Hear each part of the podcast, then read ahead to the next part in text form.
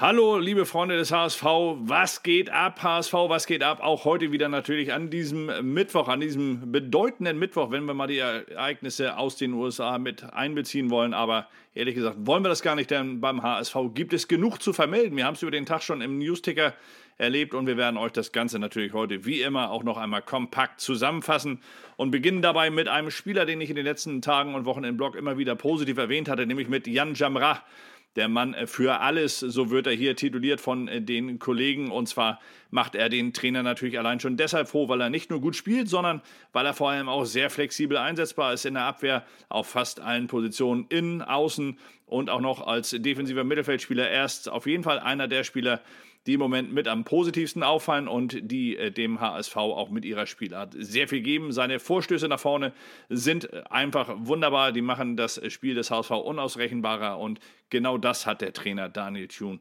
zuletzt auch noch einmal gelobt. Loben musste er eigentlich gar nicht mehr Simon Terodde, denn Hamburgs Torjäger, der macht natürlich alleine durch seine Doppelpack schon so auf, auf sich aufmerksam, dass selbst ein Uwe Seeler, eine Sturmlegende des HSV, jetzt gesagt hat, in der Sportbild wohlgemerkt, dass er der Meinung ist, man müsste mit Simon Torrade den Vertrag schon vorzeitig verlängern. Ja, also wenn Uwe Seeler da wirklich gehört wird, bin ich mir ganz sicher, würde er auch bei vielen, vielen Fans äh, auf Gehör stoßen und die würden sich freuen, wenn Simon Torrade seinen Vertrag hier in Hamburg verlängert. Aber ich glaube, bis dahin ist noch ein bisschen was zu gehen, noch ein paar Spiele zu spielen und warten wir mal ab, wo es dann am Ende mit dem HSV generell hingeht. Dass der Trainer natürlich von seinem Torjäger schwärmt, ist logisch. Daniel Thune, er schwärmt von Simon Terodde nicht nur als Fußballer, vor allem er sagt, das sei auch ein richtig geiler Typ, nämlich in der Kabine und drumherum. Ein Typ ohne Allüren, ein Typ, der die jungen Spieler mitnimmt, ein Typ, der einfach positiv auf alle einwirkt, im Training, im Spiel und natürlich auch in der Kabine. Insofern ist er dort einfach wirklich eine Verstärkung für diesen HSV. Und es ist insgesamt natürlich für den HSV eine deutliche Verbesserung, dass jetzt wieder ein wenig Ruhe eingekehrt ist und zwar Ruhe im Sinne von Personalien, die äh, wirklich beschlossen sind. Jonas Bolt hat seinen Vertrag beim HSV äh, verlängert und es ist jetzt tatsächlich so, dass dort Ruhe herrscht.